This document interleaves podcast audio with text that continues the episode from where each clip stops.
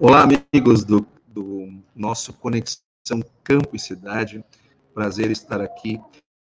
Eu não sou o apresentador hoje, eu, mas como eu estou em Uberlândia, na, na casa do Marcelo Prado, eu estou aqui me aventurando a começar o programa enquanto ele, enquanto ele resolve aqui os problemas técnicos, que eu acho que já estão sendo resolvidos dias de passagem. Então, pedi para produção já colocar o Marcelo Prado aqui junto comigo aqui para que ele possa assumir. Ô, Marcelo Oi, Prado. Antônio, você me Agora ouve bem? Todo mundo me ouve? Sim, tá, tá um então, pouquinho baixinho, então tá subindo. Bom, boa tarde a todos, meus amigos, minhas amigas do site Notícias Agrícolas. Estamos aqui hoje para mais um programa Conexão Campo Cidade. E hoje vai ser um programa muito especial. Nós temos alguns companheiros de bancada de férias e temos aqui convidados muito nobres e para a gente fazer uma troca de ideias aqui extremamente interessante sobre temas muito relevantes para o desenvolvimento do agro brasileiro e também, é, por que não, do público urbano, da economia brasileira e, de uma forma geral, para a gente ajudar o Brasil a continuar esse belo caminho de evolução. Hoje nós receberemos aqui no programa o nosso querido embaixador José Carlos Fonseca Júnior. O embaixador, ele é o diretor executivo e líder do IBA. O IBA é responsável por todo o segmento de desenvolvimento de tudo que se tudo que está centrado em relação à árvore. E hoje é um dia muito especial porque nós temos o Dia Internacional de Proteção à Árvore, né? Então, por isso que o nosso embaixador está aqui conosco. E o José Carlos Pedreira, que é um grande amigo de longa data, é um consultor muito experiente, trabalha hoje muito com sustentabilidade, focado nesse segmento, e ele é o fundador da empresa Octa, né? Que atua já há mais de 40 anos voltado para o agronegócio. E o meu colega Antônio da Luz, que está lá em Uberlândia, hoje na minha terra, participando de um grande evento e hoje estará conosco lá da minha terra e no mundo global tecnológico, eu estou aqui em Miami, nos Estados Unidos, fazendo o programa daqui também. Por isso que a tecnologia possibilita para nós essas coisas fantásticas. Embaixador José Carlos, seja bem-vindo. Para nós é um privilégio te receber. E eu queria que você falasse um pouquinho desse Dia Internacional de Proteção da Árvore e como que o IBA tem feito seu trabalho para aumentar a competitividade desse segmento espetacular que está em volta da produção florestal. Muito obrigado, Marcelo Prado, Antônio da Luz, é, meu xará Pedreira. É uma alegria muito grande participar hoje deste programa, deste debate, que eu acompanho como todo mundo interessado nos assuntos do agro nós acompanhamos é, com todo interesse a cada jornada. Sinto falta aqui dos demais participantes, mas eu sei que o ministro Roberto Rodrigues, por exemplo, está no exterior. A gente desculpa, né? Imagino que o Tejon também esteja viajando, enfim, mas é uma alegria muito grande fazer parte dessa bancada aqui hoje. Hoje, de fato, se comemora o Dia Mundial da Proteção das Florestas. É, e nada melhor do que a IBA se pronunciar é, num momento como este. A IBA é, meu caro, meus caros é, espectadores, é, é, é, a Indústria Brasileira de Árvores, que é uma entidade que nasceu há cerca de oito anos da fusão de associações que representavam o que então se percebeu era uma cadeia, uma longa cadeia. Então, é, que tem em comum o fato de usar a madeira dentro das florestas cultivadas como insumo principal, como matéria-prima para produzir os diversos itens dos vários segmentos que compõem essa, essa cadeia.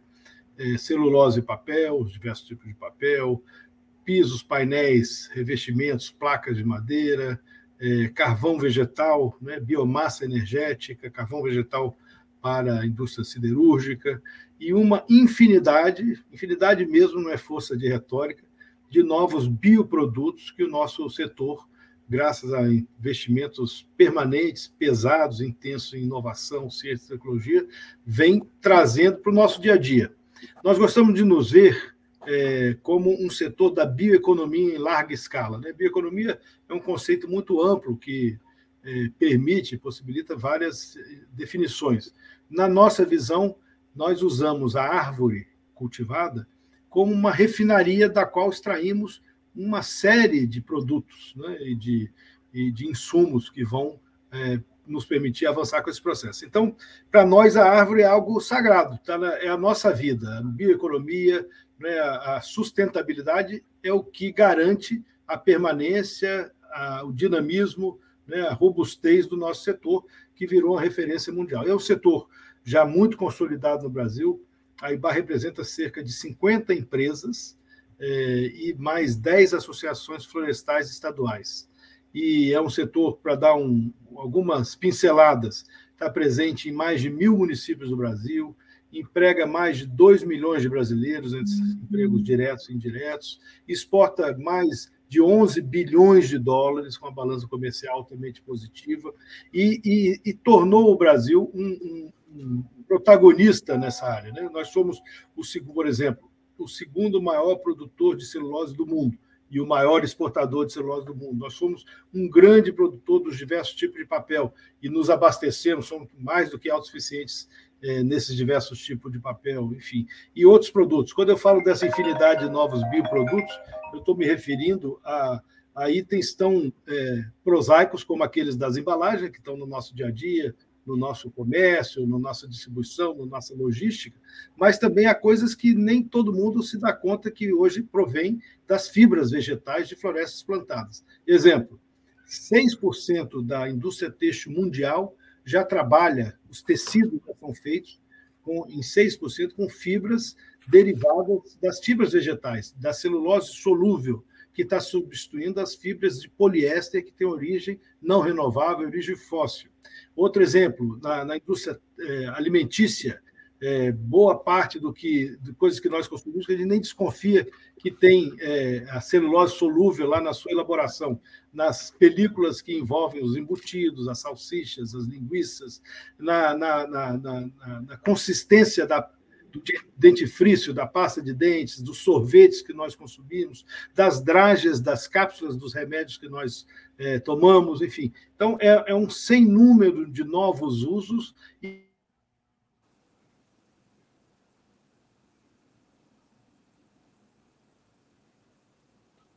preocupava tanto com sustentabilidade. Então, é, é, é com muita satisfação que a IBA se vê como um setor que está do lado certo da, da equação econômica, do, diante da crise climática, da emergência que nós, como civilização, precisamos afetar, uh, enfrentar, e que estamos produzindo aquilo que as novas gerações, o novo consumidor no Brasil e no mundo, vem exigindo das velhas gerações, de todos nós, para que possamos entregar um país melhor para quem vem depois da gente.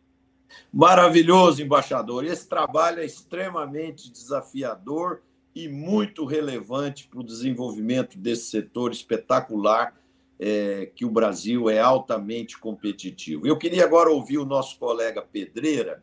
Ô Pedreira, você hoje focado em sustentabilidade, na sua visão, o que, que falta é, ainda para que toda a classe empresarial esteja convencida que sustentabilidade é importante não só para o planeta, mas também para potencializar a rentabilidade e a evolução dos negócios.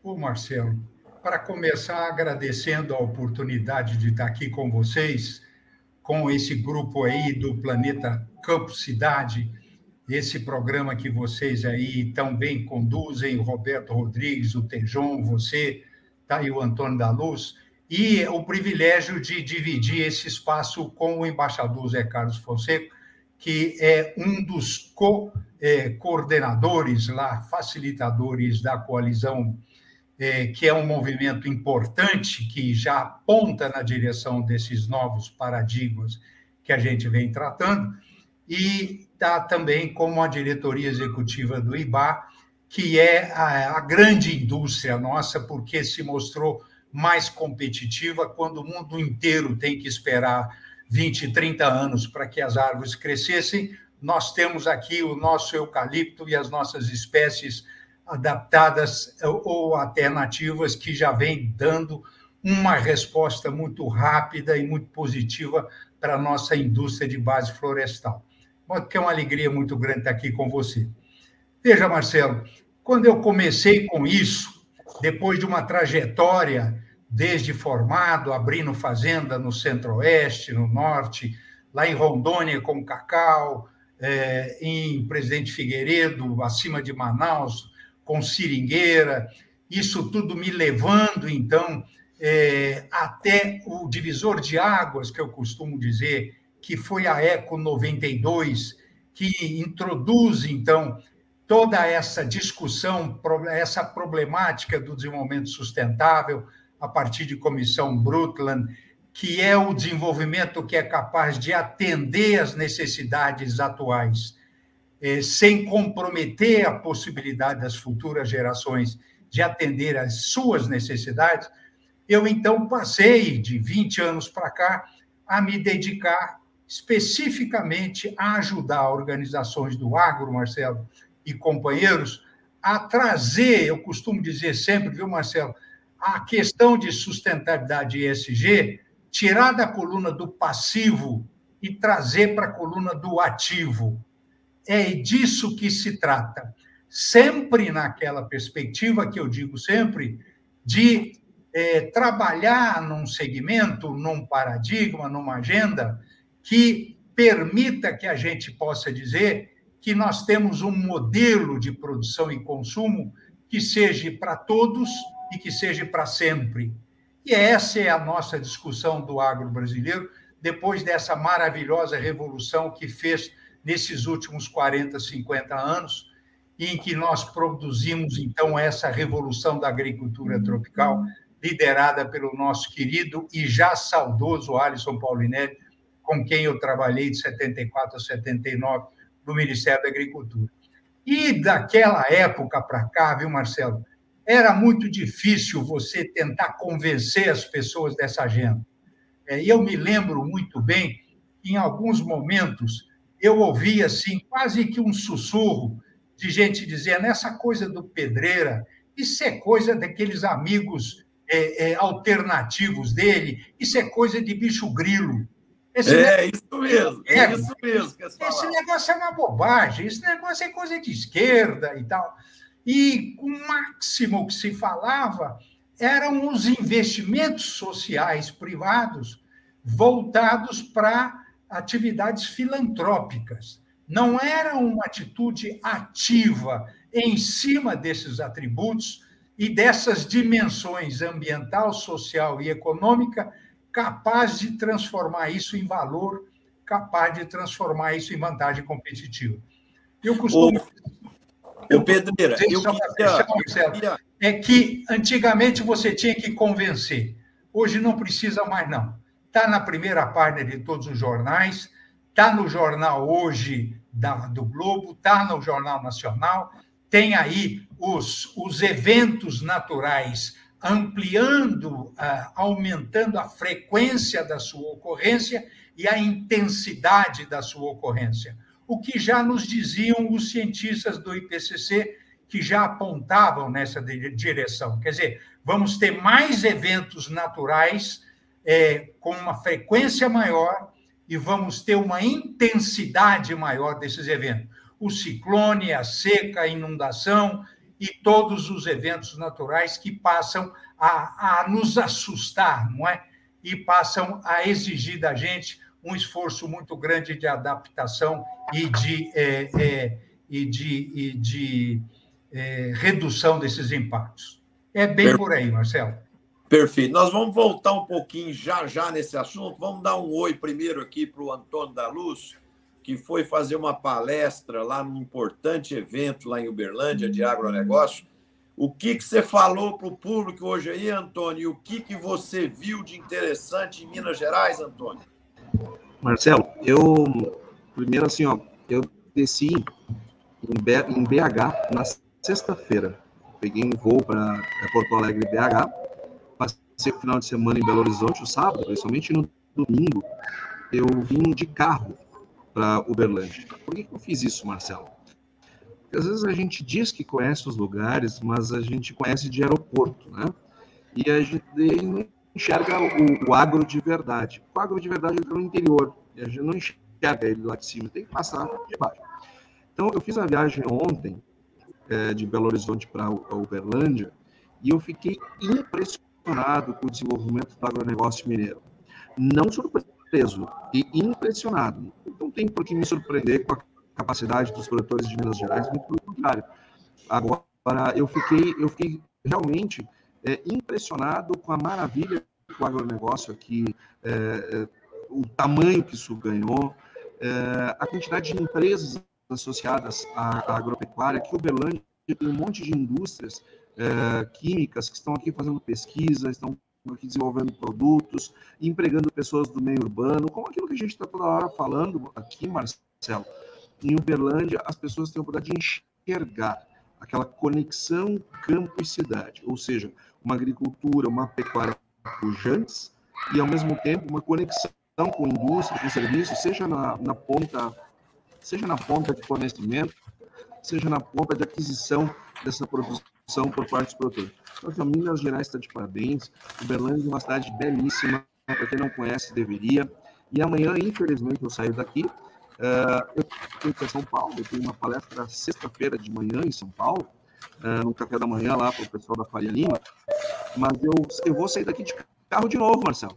Eu vou a Ribeirão Preto, eu vou lá em Piracicaba, vou almoçar com o pessoal lá da Exalc, e depois é que eu vou para São Paulo para me inteirar das novidades do agronegócio paulista, que também é maravilhoso, é pujante, e a gente sempre sai renovado quando tem a oportunidade de fazer umas, uh, uma, uns passeios como esse, uh, que são muito mais do que um, um passeio, é um aprendizado, uh, e o povo mineiro está de parabéns. Eu fiz uma palestra aqui na, no Tecnoagro, que é um, é um evento aqui da TV Integração, uh, do seu amigo, inclusive, Marcelo. Uh, todo mundo saudoso de você aqui. E, e nós, e, eu tive a oportunidade de mostrar como o agronegócio é muito mais uh, do que uma produção agrícola, ele é um eixo de crescimento e desenvolvimento econômico, ele, ele, é, e, e ele faz isso com proteção do meio ambiente, não existe. E aí o Pedreira estava falando, é, Pedreira, esse problema aí que você passa, é, a, é, é, é, é, o custo de andar, de, de, estar à frente do seu tempo. Quando a gente está um passo à frente do tempo da gente, a gente sofre esse tipo de coisa. Agora, é, nós mostramos que o agronegócio ele, ele, ele faz o que faz, preservando o meio ambiente, e também nós temos um, um, um papel social muito grande. Eu não sei o que seria do mundo se não fosse o aumento da produção brasileira, uh, que foi graças a isso que nós tivemos uma redução da fome no mundo, a quantidade de pessoas desnutridas vem em queda. Aumentou agora com a pandemia, mas, mas enfim, né? Pandemia é pandemia. Mas ela vinha numa trajetória de queda e, e, e tudo isso uh, graças ao agronegócio. Eu queria fazer um comentário, uh, Marcelo, sobre o que disse o nosso embaixador, dividir com ele uma experiência. Tem duas coisas que me marcam, me marcam muito, embaixador Zé Carlos Fonseca. Uma delas elas, quando eu estava na, na, na, faculdade, fazendo faculdade de economia lá na Universidade Federal do Rio Grande do Sul, é, bem no início dos anos 2000, eu tive um, teve um evento. Ô, eh, Antônio, é, por... o, seu, o seu microfone está estralando muito. Você, eu acho que valeria a pena você sair e entrar novamente. Para ver se sai ruído. Combinado. Está muito forte, tá? Enquanto isso, eu faço uma pergunta aqui para o nosso querido embaixador Embaixador, é, qual a maior dificuldade hoje que a gente tem para atrair mais empresários rurais para investir em florestas, para investir em produtos derivados é, é, das árvores em si? O senhor mostrou aí tantas oportunidades, tantos segmentos, né? Por que, que esse setor não é mais discutido no dia a dia e ele fica tão concentrado nas grandes corporações. Né? Por que, que, por que, que a, a, a floresta é, ela não está também mais no dia a dia do pequeno e do médio empresário rural?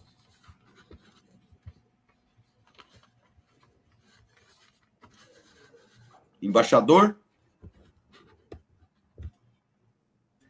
É, muito obrigado. Eu tinha tirado o som para ver ah, se tá. melhorava ah, tá. o microfone do nosso amigo tá. Antônio da Luz, mas não era tá. culpa minha, não. É, é, mas eu, é, sua pergunta é uma bela provocação. Veja só, ao longo de décadas, esse nosso setor vem se consolidando. Né? Algumas das nossas empresas mais é, robustas, uma Suzano, uma Clabin, são empresas. A Suzano está fazendo 100 anos, acho que no ano que vem. A Clabin tem 120 e tantos anos. É, outras empresas nossas é, estão aí na casa dos seus 60, 70, 80 anos.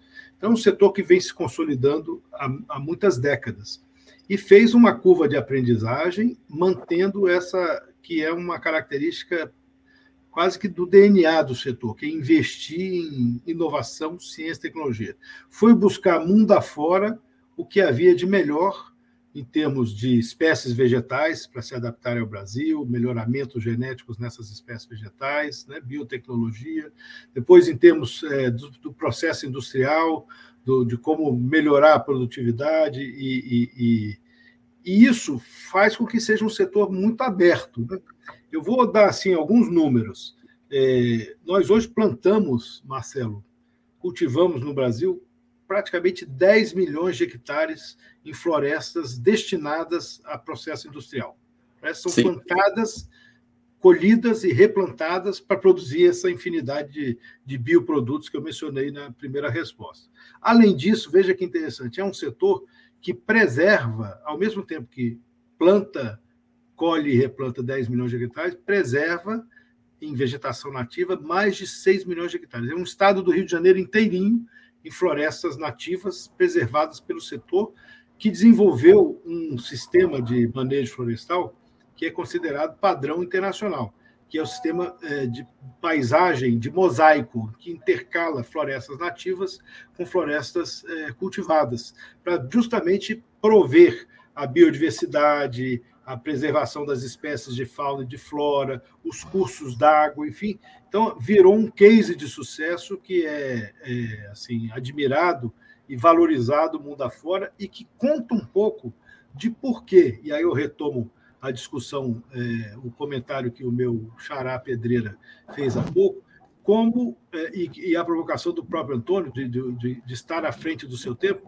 o nosso setor adotou as é, se perfilou aos sistemas de certificação internacional mais rigorosos do mundo há 20 e tantos anos. Logo depois da Rio 92, quando começaram a surgir, eu sou um diplomata veterano, agora já aposentado, mas eu me lembro bem, quando começou no final dos anos 80, início dos anos 90, quando o Brasil era um país é, é, que tinha um problema gravíssimo de imagem, o Brasil tinha virado um párea internacional no final dos anos 80, porque estava destruindo a Amazônia, tinha problemas de direitos humanos, não tinha terminado a transição para a democracia, era, era um mal pagador, tinha feito a moratória da dívida, tinha hiperinflação. O Brasil era um, era um bicho diferente no mundo e pagando um preço altíssimo por aquilo.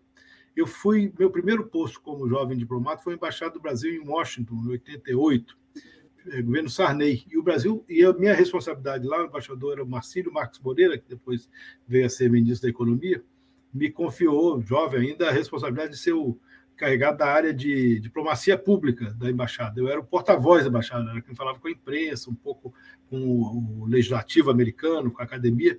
E o Brasil apanhou muito e pagava um preço alto. Tinha campanhas eh, na imprensa internacional, os jornais da época tinham muito peso, né? com página inteira do McDonald's, do Burger King, que dizia assim: nosso hambúrguer não tem carne do Brasil. Vejam com os senhores que essa coisa não é nova, não. Nós fomos lá no fundo do poço. Eu estava em Washington, é, tinha poucos meses, quando mataram o Chico Mendes. E houve uma comoção nacional. O Brasil ficou sujeito a sofrer sanções, igual sanção que a gente vê contra a Coreia do Norte, contra a Venezuela hoje em dia, contra Irã. O Brasil chegou a ter risco de sofrer sanções do governo americano por conta dessa sua incapacidade de, de, de, de, resolver questões como essas da questão ambiental. Então, o problema ambiental vem lá de longe. O que aconteceu de lá para cá é que o que era uma, o que era palco, o que era discutido num palco muito restrito, de diplomatas, de, de, de profissionais, de cientistas que estavam vendo para onde caminhava a evolução da crise climática do, da nossa civilização, depois desses anos, passou a percolar para a população em geral. E vai tanto batendo, água mole em pedra dura, tanto bateu até que furou. E as novas gerações é que estão num outro patamar. Então, o, a, a IBA foi pioneira lá, adotando as exigências de elevadíssimo eh, padrão do FSC internacional, do PFC internacional, que atestam não só as questões florestais, mas as questões socioambientais relacionadas à floresta. Então, por exemplo, quando o Marcelo faz essa provocação, eu preciso dizer que, assim, desses 10 milhões de hectares, uma parte dessas terras pertence, claro, às grandes empresas do setor, mas uma imensa parte dessas terras são, são terras que estão incorporadas nessa nossa cadeia produtiva através de parcerias das empresas com seus fomentados. E quando a gente fala em fomentados, dependendo da região do Brasil, podem ser desde grandes proprietários que fazem parcerias de fomento florestal com os compradores da madeira, né, que geralmente são os fabricantes, até pequenos, pequenas propriedades familiares. Eu sou do Espírito Santo e vi lá no norte, em Capixaba, cento e poucos quilômetros de Vitória, é, no, na região de Aracruz, quando o velho Erling, Erling Lorentzen, que era um visionário que veio para o Brasil, um norueguês, empreendedor que veio para o Brasil nos anos 60 e 70, começou a criar a Aracruz Florestal inicialmente, que depois virou Aracruz Celulose, que viraria fibra, depois incorporada, que foi a Suzano mais recentemente. Aquela região do Espírito Santo era região pobre, sem dinamismo, era, era, era um, uma região de pobreza. Hoje, aquela região, passados 30, 40 anos, é um polo de dinamismo e desenvolvimento que se irradiou para toda a região. Essa é a história que a gente observa na presença do nosso setor no sul do Bahia, da Bahia, região antes deprimida, no leste de Minas Gerais, no, no, região antes deprimida, lá em Mato Grosso do Sul, que é a nova fronteira de expansão do nosso setor nesses últimos 15 anos, 10, 15 anos, a região onde mais prospera a, a indústria de de, de, de base florestal para celulose e papel no Mato Grosso do Sul, é o que os sul-mato-grossenses chamam de Costa Leste, que era a região mais pobre do estado, porque a região rica para cereais, para grãos, estava mais ao sul, na região de Dourados, depois tinha o Pantanal, pecuária, etc. A região sem destinação, sem vocação econômica, aparentemente, tinha um cerrado considerado pobre, é a região que hoje virou o, a grande fronteira da celulose.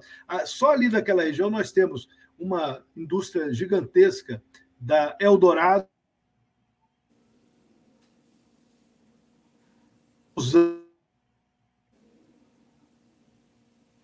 boas é, e acoplada praticamente a Suzano, a fábrica da International Paper, que hoje se chama Silvamo, e temos no, ao sul, um pouco mais ao sul, no município de Ribas do Rio Pardo, o maior, um dos maiores investimentos privados em andamento hoje no Brasil, que é a nova planta de celulose da Suzano.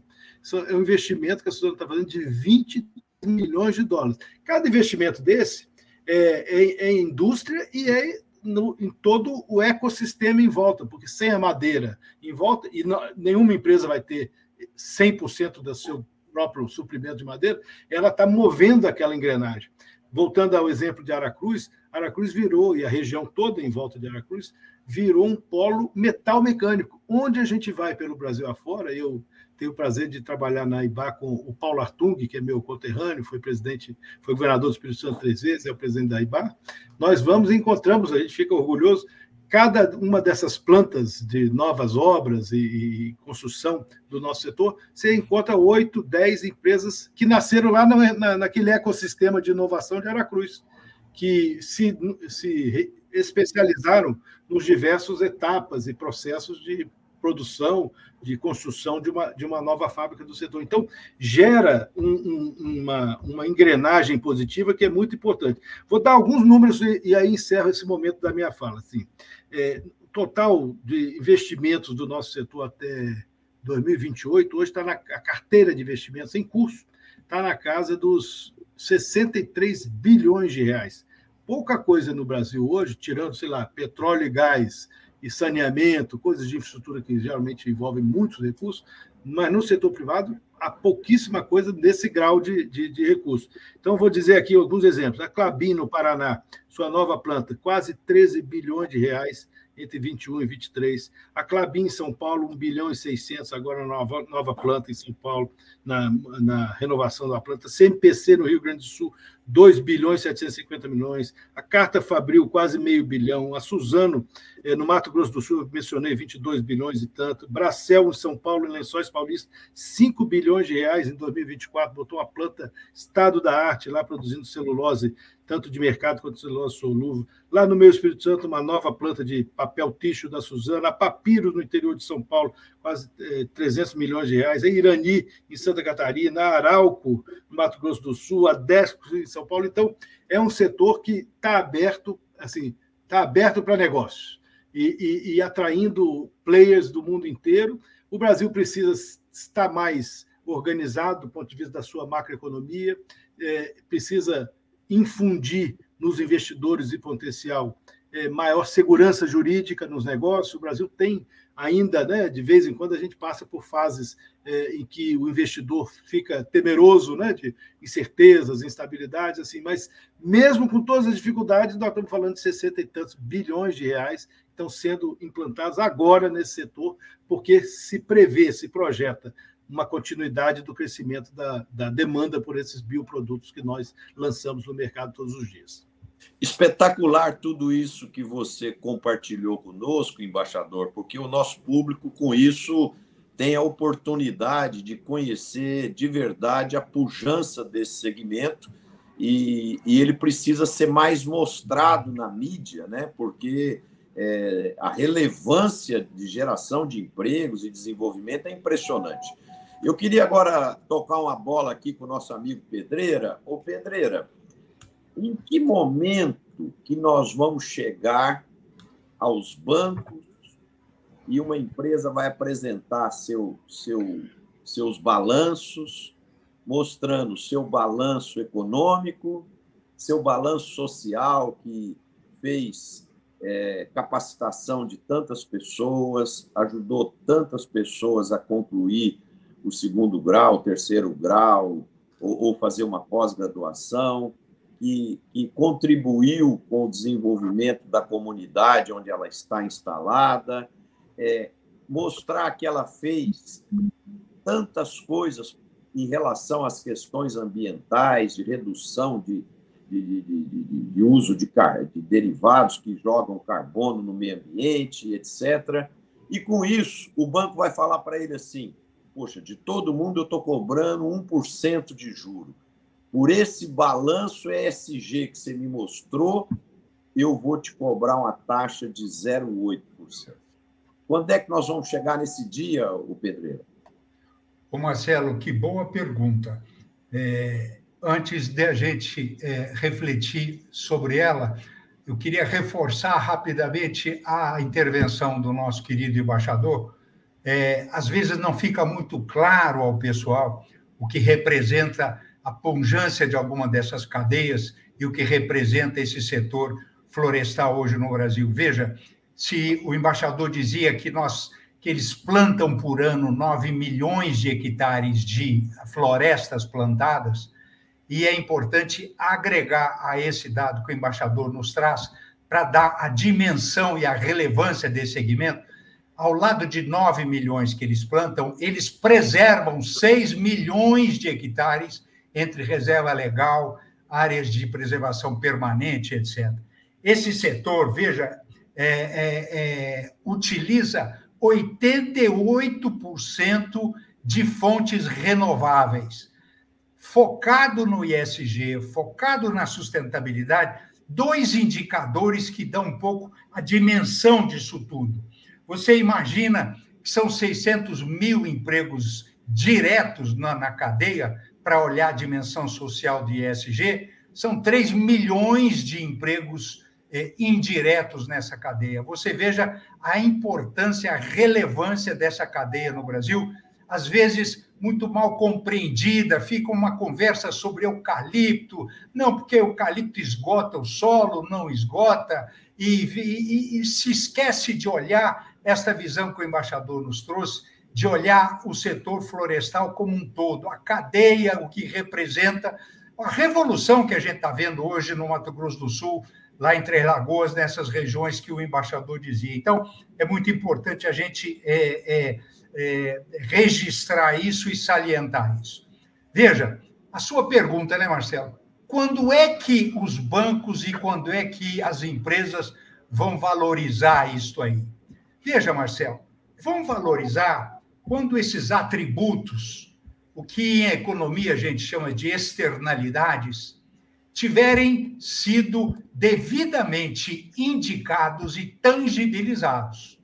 No momento em que eu tenho um conjunto de boas práticas no âmbito da, da dimensão ambiental, no âmbito da dimensão social, no âmbito da dimensão econômica e de governança, e eu conseguir tangibilizar estas minhas vantagens, esses meus atributos, através de métricas, através de indicadores que expressem essas externalidades, na mesma hora eu vou ter valor, eu vou criar valor sobre esses atributos. E aí eu tenho exemplos. Você falava sobre reduzir o juro. Veja, pela primeira vez na história, de uma história recente, que é essa revolução do agro brasileiro, um plano safra lançado a semana passada concede um abatimento de juro de 0,5% a partir da constatação da utilização de boas práticas agropecuárias. É, agricultura de baixo carbono e esse conjunto que compõe hoje a agricultura de baixo carbono, tão pródiga aqui nos trópicos e que nós avançamos muito nisso. Então, enquanto nós não tivermos métricas, indicadores capazes de demonstrar essas nossas externalidades positivas, eu não consigo monetizar.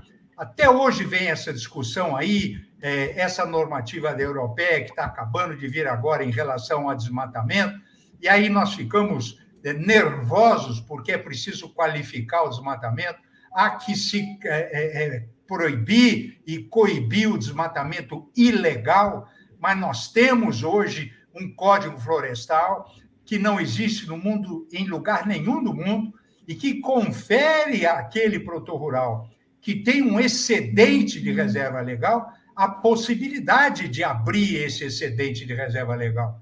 Então, veja, é, se eu quero convencê-lo a não exercer esse direito, e colocar este excedente de reserva legal para uma atividade convencional de agricultura e de pecuária, eu tenho pelo menos que reconhecer os serviços ecossistêmicos prestados por esse excedente de reserva legal e tenho que fazer o famoso PSA. O que é o PSA? É o pagamento por serviços ambientais.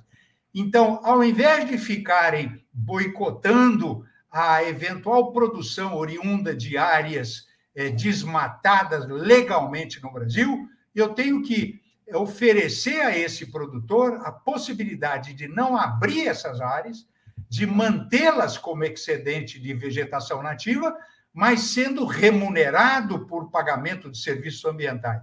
Então, na medida em que esses indicadores, que essas métricas, que esse processo de validação for devidamente reconhecido internacionalmente, o embaixador nos contava do FSC, que é uma das mais antigas e bem-sucedidas metodologias, protocolos de certificação na área florestal, que ajudou tanto o setor florestal brasileiro a avançar muito rapidamente nesse campo, que é o que o FSC? É a validação da utilização pelo setor florestal de um conjunto de boas práticas quando eu manejo quando eu planto, quando eu manejo estas áreas florestais.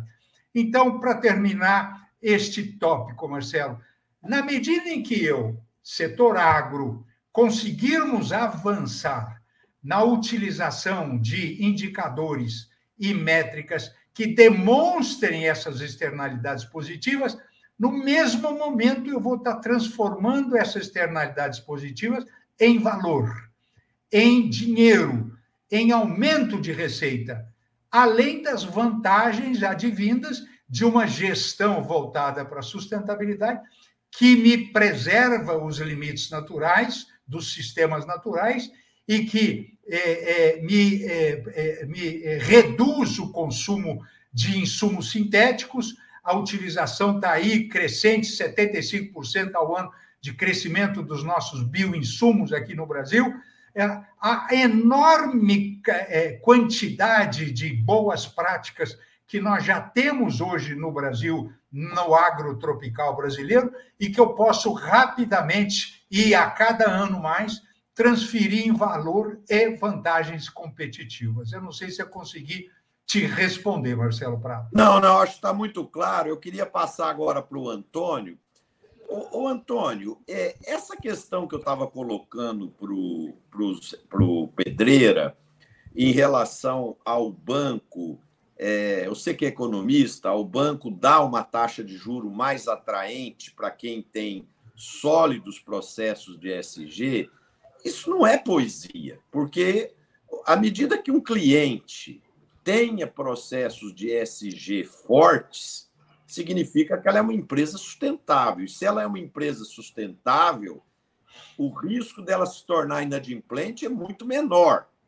Na sua visão, Antônio, por que, que os bancos não estão fazendo isso de forma mais intensa ainda? Se isso toda hora está na pauta das discussões da mídia, dos congressos eh, empresariais e etc. Marcelo, primeiro eu acho que eu resolvi o problema do microfone. Se estiver ruim ainda, vocês me avisem, mas eu acho que resolvi. Ele não estava ligado, não estava pegando o microfone, estava pegando da webcam. Por isso que ficava chiado. Acho que agora melhorou, se não melhorou, vocês me avisem. Não, ainda está é... estralando um pouquinho, mas está dando para ouvir bem. Pode, pode seguir. Bom, uh, Marcelo, nós temos um problema que é o seguinte: os bancos não cabem a, não cabe aos bancos fazerem o, o, o empréstimo mais caro ou mais barato. O banco é uma plataforma. O banco ele pega o dinheiro de alguém, ele pega o dinheiro do Marcelo Prado e empresta o dinheiro para o Antônio da Luz. Ou seja, eu preciso que o Marcelo Prado esteja disposto a abrir mão de alguma, algum nível de rentabilidade para que eu possa emprestar o dinheiro mais barato lá para o Antônio pegar uh, e, e, e, através de práticas sustentáveis, garantir esse processo. Acontece, Marcelo, que tem dois pontos importantes. Em primeiro lugar, tem muita gente que fala de, de preocupação com o meio ambiente, com aquecimento global, mudanças climáticas, etc. E tem poucas pessoas que fazem efetivamente isso. Então, tem, muito, tem muitos agentes financeiros, é, muitos fundos. Não, nós temos um fundo aqui é, para beneficiar as questões é, ambientais. Aí vai lá olhar o valor, é uma coisinha de nada no volume todo do fundo. Fica, aí fica difícil da atração. segundo ponto que eu acho, eu acho importante é que nós não temos, e eu acho que o, o Pedreira já falou muito bem sobre isso, uh, meios de comprovar uh, aquilo que estamos fazendo e que seja internacionalmente aceito. E é algo, Pedreira, que nós temos batido muito aqui no programa. O PIB do mundo é serviços. Serviços. 65% do PIB é serviços. Ou seja, se eu quero que a minha economia cresça, eu tenho que ter serviço agregado. É, é, me parece que vamos perder uma grande oportunidade sabendo que essas questões elas vieram para ficar. Me parece que vamos perder uma grande oportunidade se nós não tivermos nossas próprias, as nossas próprias uh, certificadoras, desenvolver a nossa própria taxonomia, porque eu não posso pegar as emissões de carbono dos, do gado europeu e multiplicar pela cabeça, pelas cabeças de animais do Brasil e dizer que o Brasil emite X. Porque não é assim. Nós temos as nossas próprias métricas, porque nós não temos um mesmo modo de, de produção. Nós temos uma produção a pasto. É, essa falta dessa, desse serviço vai nos obrigar que continuemos a ser um importador de serviços. Nós vamos precisar de uma empresa europeia para vir aqui dizer e cobrar que o nosso processo está correto. E acho que nós vamos deixar muito dinheiro na mesa como brasileiros se não construirmos desse serviço acoplado a, a, a essas tendências. Então, acho que falta mais tração no setor, em parte porque muita gente que está disposta a colocar dinheiro, ela está disposta mais a fazer propaganda na TV que está fazendo do que propriamente botando um volume considerável, uh, e outra parte pela nossa incapacidade de fazer uma boa demonstração. Agora, Marcelo, eu queria retomar um ponto uh, que o nosso embaixador falou e que me remeteu lá no meu quando eu era estudante lá na Universidade Federal do Rio Grande do Sul. Uh, eu me lembro de um evento do MST realizado no início da minha faculdade lá, é, ou no meio, sei lá, e, e, e eles falavam, eles tinham uma cartilha uh, contra os transgênicos. Eles diziam que as pessoas que iam que comessem transgênicos iam virar, uh, enfim, né, começar a sair galhos do corpo, nós íamos nos transformar em uma, uma, uma sei lá, uh, nós, nós sofreríamos mutações genéticas, ia sair uh, da orelha, ia sair uma folha, era uma, tinha uma cartilha lá do MST. Lembrando, né, que isso foi véspera da aprovação dos, da, da, procedimento de transgênicos no Brasil, que, aliás, foi no tempo em que o Roberto Rodrigues era ministro da Agricultura. Foi naquele tempo que o Brasil autorizou a produção de transgênico, contra o pensamento do MST. E outra coisa, uh, embaixador, que se falava na época, eu me lembro desse debate, que o, o eucalipto gerava um deserto verde, que ele penetrava no solo e sugava toda a água. Ou seja, é como o eucalipto, como essas, essas florestas plantadas, elas geram, além de fotossíntese, além de capturar carbono e emitir oxigênio, é, é, além, de, além de todo o benefício ambiental que elas trazem, elas também geram lucro. E isso incomoda demais. Aí o pessoal inventava que ia gerar deserto verde, etc. E é interessante que já se passou 20 anos uh, ou mais desse discurso, isto não se provou verdadeiro, muito pelo contrário, hoje se faz integração lavoura, pecuária, floresta, que é altamente benéfico para o meio, meio ambiente, e nós não, e, e, as, e as pessoas que falavam essas groselhas, essas besteiras, continuam aí falando outras besteiras, outras groselhas, só mudaram, só mudaram o alvo. Né?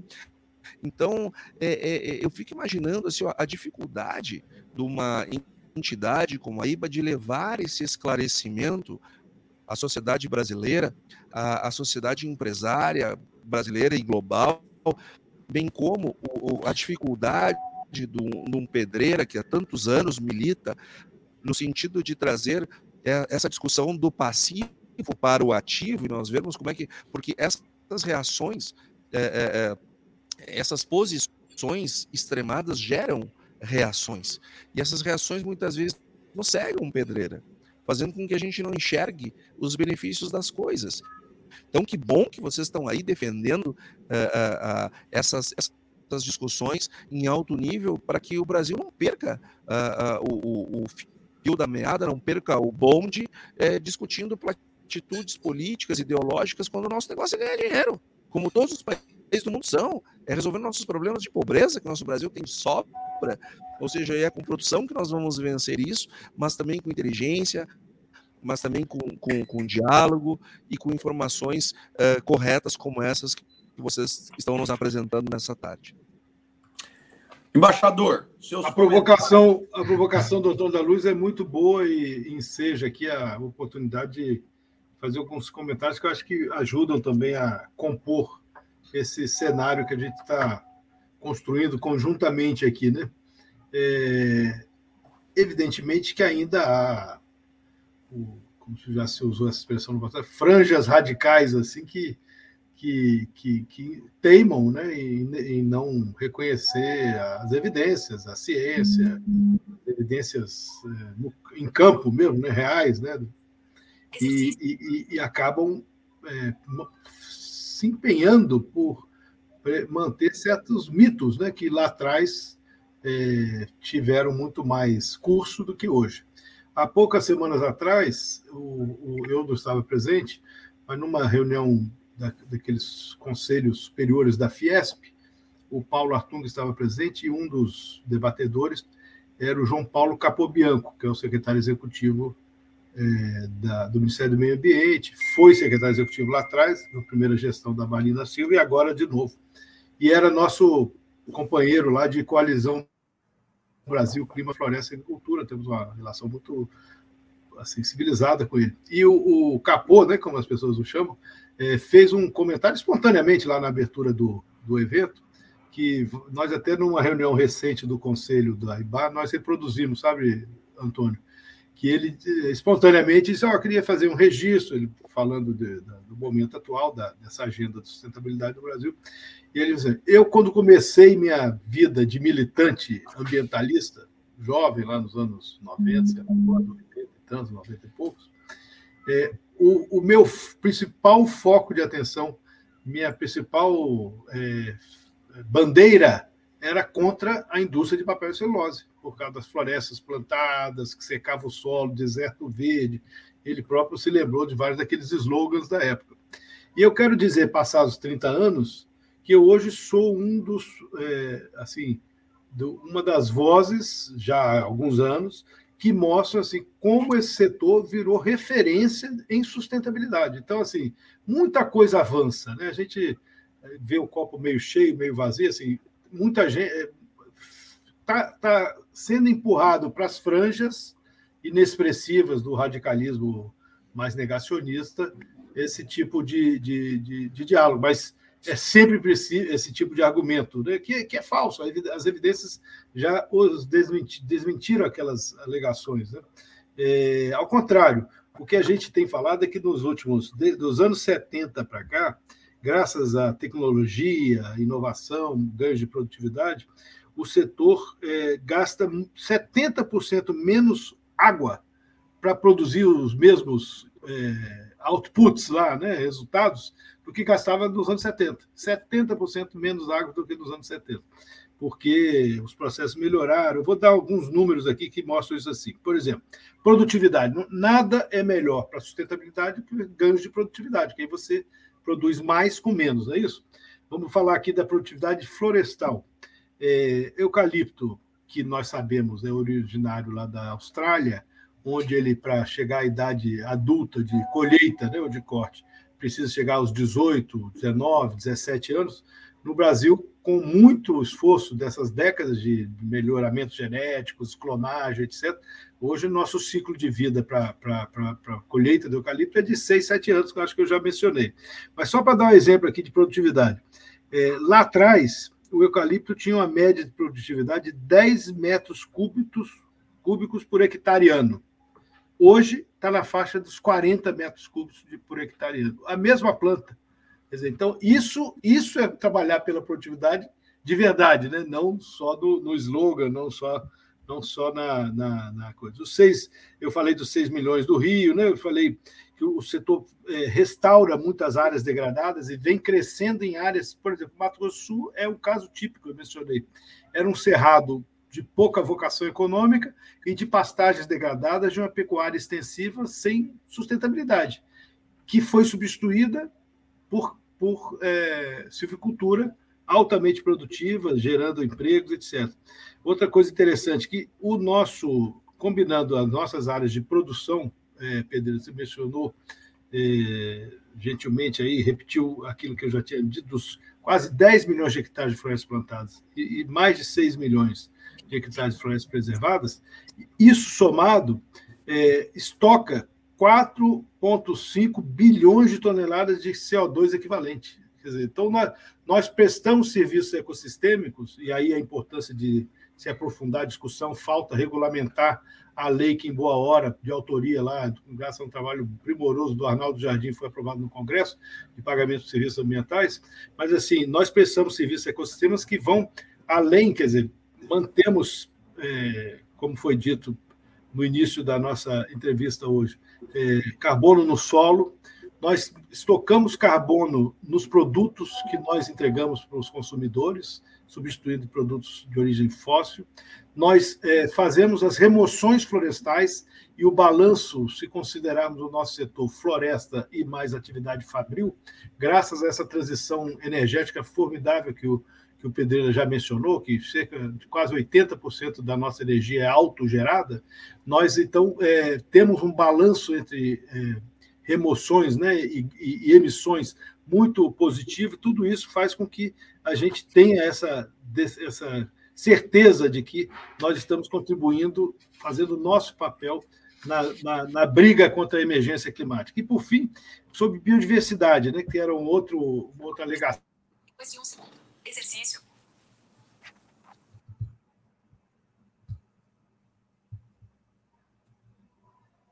Sustentabilidade, relatório de sustentabilidade que nós lançamos até no Congresso Florestal Mundial que aconteceu há dois anos na Coreia do Sul é, e fez um sucesso tremendo porque as nossas empresas, o nosso setor nesses, nesse relatório, na série já historicamente longa, é, é, determinou a presença de 8.300 espécies de flora e de fauna identificadas nas nossas áreas, que são justamente essa paisagem que combina, que intercala floresta cultivada com floresta nativa, sendo que em muitas dessas regiões, com espécies que antes estavam em risco de, de, de desaparecer, de extinção. Então, tem um setor é, que é muito atento a essas questões, tem que ficar batendo nesse bumbo sempre, ninguém, ninguém esquece. E do lado social, deixei de dar esse número. Quando eu falei do, do fomento florestal, nós, nós, a nossa estatística é de que 2 milhões de pequenos produtores participam de programas de fomento no nosso setor.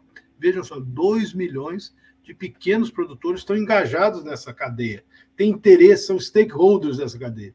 Quando a cadeia vai bem, eles estão indo bem. Né? Quando a cadeia tem é, problemas, eles podem ter problemas. Né? E, geralmente, essa atividade uhum. florestal não inviabiliza demais atividades é, agrícolas, agrícolas, e pecuárias. Né? E pecuárias, exatamente. Bom, gente, o embaixador, eu acredito que esse assunto nós vamos ter que fazer mais uns dois programas aqui para esgotar ele na profundidade e na plenitude, viu? E, então, eu já quero deixar as portas abertas aqui para você, para o Pedreira, voltarem aqui conosco. Vamos planejar uma segunda rodada aí para setembro, para a gente é, é, é, dar uma aprofundada ainda maior nesse, nesse contexto, porque muitos assuntos ainda é, não foi possível, porque o tempo é escasso, né? E, e conversa boa, o tempo voa e, e nós estamos aqui agora caminhando já para o final. Eu vou começar com você hoje, meu colega Antônio da Luz, diretamente de Uberlândia. A sua mensagem final aí para fechamento do programa, Antônio. É, eu vou muito rapidamente, Marcelo, agradecer aqui a comunidade de Uberlândia pela acolhida, parabenizar aqui todo o pessoal que, da organização da TV, da TV Integração que fez aqui o Tecnoagro. Uh, eu quero eu quero a próxima vinda aqui encontrar o Marcelo, que eu vim para cá, ele foi para os Estados Unidos, uh, mas são essas, essas infelizes coincidências da vida. Esse, assunto é um assunto muito importante e, Marcelo, acho que concordo, concordo 100% com você. Acho que nós que trazê-los de novo. Inclusive, eu, toda vez que eu vejo algo, uh, um papel, já antes de imprimir, pense no seu papel com a natureza. Eu sempre fico me, me perguntando, poxa vida, isso daqui não é um produto biodegradável? Totalmente. É, e 100% não, vem de florestas plantadas desse ele jeito. Não vem, ele não vem de floresta plantada. Então, quanto mais usar, mais eles vão ter que plantar, mais fotossíntese, mais carbono capturado. Olha quanta coisa, gente. Olha, olha quanta coisa óbvia que o povo não para para pensar, mas é tão bonito deixar é essa, essa groselha escrita lá do, no e-mail, né? Mas é, é só parar para pensar um pouquinho. Então, é, tem, isso demonstra que tem muita coisa para a gente conversar ainda, Marcelo. E eu desejo todos uma excelente semana. Obrigado, Pedreira. Obrigado, Fonseca, por, por terem estado conosco aqui nesse final de tarde, junto com a nossa audiência. Obrigado, Antônio. Pedreira, meu amigo, seu recado final aí para os nossos internautas, por favor. Ô, Marcelo, veja, para pegar mais um dado né, de mais uma cadeia, a nossa velha e conhecida cana-de-açúcar, o etanol, o suco energético, veja, em dois anos, 2013 a 2015, é, esse setor propiciou a redução de 300 milhões de toneladas de CO2 equivalente.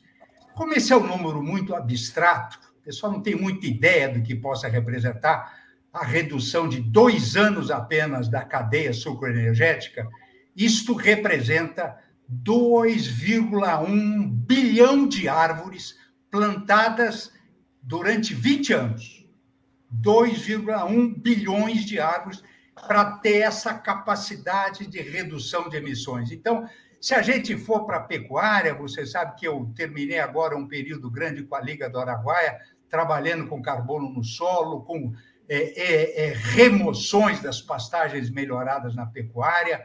É, é, você vai examinar cadeia a cadeia, e você, sobretudo aqui nos trópicos, você vai encontrar uma externalidade positiva. E aí, para finalizar, lembrar o nosso querido Fernando Cardoso, fundador da Maná, para quem ele nos dizia isso muitas vezes, ouvi isso muito dele. O brasileiro acha muito, observa pouco e não mede praticamente nada. Vou repetir. O brasileiro acha muito, observa pouco e não mede praticamente nada. Então, se nós não avançarmos, Antônio da Luz, na validação desses nossos atributos, a partir de metodologias e protocolos aceitos internacionalmente, também não adianta nós combinarmos aqui o nosso protocolo que não tenha reconhecimento internacional, isso não vai abrir mercado, não vai facilitar a nossa vida. Nós temos sim que sair lá fora, publicar os nossos resultados de Embrapa, das nossas instituições de pesquisa, validar internacionalmente os fatores de emissão e fatores de remoção da agricultura e da pecuária tropical. E nós temos que trabalhar fortemente para exatamente lembrando as palavras do nosso querido Fernando Cardoso, fundador da Maná. Para terminar, viu, Marcelo? Eu dizia para o João, Zé Carlos antes de nós começarmos, o business as usual aquilo que é comum, aquilo que se faz normalmente, que sempre se fazia, está morto, is dead. É, nós precisamos ter clareza de que não é mais possível imaginar que nós vamos continuar produzindo e consumindo a partir dos velhos paradigmas, a partir do que nos manteve até agora. Aquilo morreu. Queiramos ou não, mais depressa ou mais devagar, nós vamos ter que avançar nessa agenda para acessar mercado, para ampliar nossas vantagens competitivas e para gerar valor. É essa a mensagem final, meu querido Marcelo, Antônio Luz e Zé Carlos, embaixador Zé Carlos da Fonseca. Grande Pedreira, obrigado aí pela sua presença, você engrandeceu e muito o nosso programa e nós queremos trazer você aqui mais vezes, viu, Pedreira? Muito obrigado. E agora eu passo a palavra para o meu querido embaixador José Carlos Fonseca, deixar sua mensagem final aí, ele que representa um setor de uma impressionante relevância para o agro e para a economia brasileira. Também queria agradecer, Marcelo, Antônio, Pedreira, pela oportunidade, pela gentileza. Queria propor que a próxima conversa nossa seja ou em Uberlândia, em torno de um churrasco, ou em Miami com, com o nosso Marcelo lá, aproveitando né, para passear. O verão. Um o verão. O verão quentíssimo, aliás. É. Não, estou à disposição para seguir nessa conversa. Essa é uma interlocução importante que o agro faz, que o Brasil precisa fazer. Nós estamos diante de grandes, como todo momento de crise, né? Crise é oportunidade e risco misturados. Né? Estamos diante de, da grande oportunidade do Brasil. Eu vou rapidamente lembrar que quando eu justamente servi em Washington, aqueles idos lá de final dos anos 80, eu fui aluno do, do professor, do grande acadêmico americano chamado Zbigniew Brzezinski, que tinha sido assessor de segurança nacional do governo Carter, um intelectual de grande peso, muito é, prolixo na sua produção literária, um cientista importante. E ele deu uma cadeira, eu, eu, eu, estudei na Johns Hopkins no período de 89, eu estava lá fazendo minha pós-graduação, enquanto trabalhava na embaixada, é, coincidiu com aquele período de crise, queda do muro de Berlim, a crise lá da, da Tiananmen Square, né, da Praça da Paz Celestial em Pequim. O mundo parecia estar esboroando ali, aquele mundo da Guerra Fria estava acabando e ia ser substituído por alguma coisa que ninguém sabia ainda como vir. durante todo o semestre, ele deu uma formidável disciplina de, sobre exatamente aquelas, aquelas incertezas e, e, com relação ao que viria depois. No final do, do semestre, eu comprei o livro que ele tinha acabado de, de, de publicar e levei, já tinha terminado o semestre, para ele autografar. Me apresentei melhor, porque quando a gente estuda e trabalha ao mesmo tempo, você entra atrasado, sai cedo, não dá tempo de conversar. Fui lá, me apresentei, pedi o autógrafo e disse para ele que era diplomata brasileiro, que eu tinha gostado muito das aulas dele, tinha sido um aprendizado formidável, que eu ia levar comigo para o resto da vida, etc. Mas que eu tinha uma observação a fazer. Durante todo aquele período do semestre, ele jamais tinha tocado no nome do Brasil. Será que o Brasil não fazia parte daquele mundo, daquele mapa mundial dele? Ele ficou meio sem graça com a minha ousadia e falou assim: não, olha, eu sou fã do Brasil, já fui não sei quantas vezes, tenho amigos queridos, adoro o Brasil, tem muito futuro. Mas essa disciplina o senhor tem que convir era a nossa cadeira era sobre poder e ordem internacional. O Brasil não é um player na, na equação de poder internacional. E estava se discutindo era poder hard power, né, da Guerra Fria, questão nuclear, desarmamento, fim da bipolaridade, etc. E ele então tinha um ponto que dava para defender que o Brasil não era, não estava naquela mesa de poder. Eu quero dizer ao senhor o seguinte: se aquele curso do Velho Brasil, se a gente tivesse fazer hoje, o Brasil estaria na mesa de poder pelos atributos que a nossa natureza nos deu, que a nossa dimensão nos deu, que a nossa revolução verde do, iniciada pelo nosso velho Alisson Paulinelli, saudoso, nos dá. Então, assim, o Brasil hoje tem que conversar sobre esses problemas e nós somos a grande potência agroambiental do futuro. E se nós não aproveitarmos essa oportunidade, aí, aí o bonde passa de vez e a gente nunca mais vai ter de novo. É o nosso soft power, né, né, né embaixador? Isso mesmo. Zé Carlos, Embaixador, muito obrigado aí pela sua presença, foi fantástico. Você é uma pessoa incrível, de uma cabeça é, que ilumina é, é, as ideias de todo mundo que assiste você falando. E, e, e, parabéns aí por essa liderança brilhante aí à frente do IBA. E com certeza nós queremos você aqui novamente para a gente continuar essa discussão. Queria agradecer os internautas que nos assistiram e aqueles que irão nos assistir amanhã na nossa reprise e também nas nossas plataformas. E o meu recado final é o seguinte, pessoal.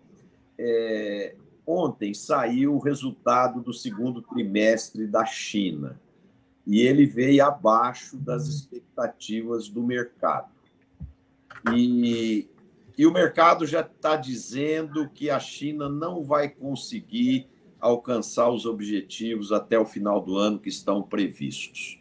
Então, vamos ter muita atenção com o comportamento da economia chinesa, vamos ter atenção com o preço do dólar frente ao real, vamos ter atenção com o comportamento climático da safra norte-americana, porque isso interfere diretamente nas decisões que os empresários rurais de grãos brasileiros têm que tomar nos próximos dias, de quando vender a sua safra, quando fazer o seu hedge.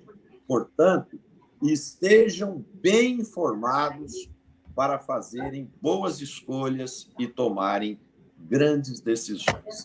Um abraço a todos, uma boa noite e a gente se vê novamente na próxima quinta-feira, na próxima segunda-feira, com mais um programa Conexão Campo Cidade. Um abraço a todos e boa noite.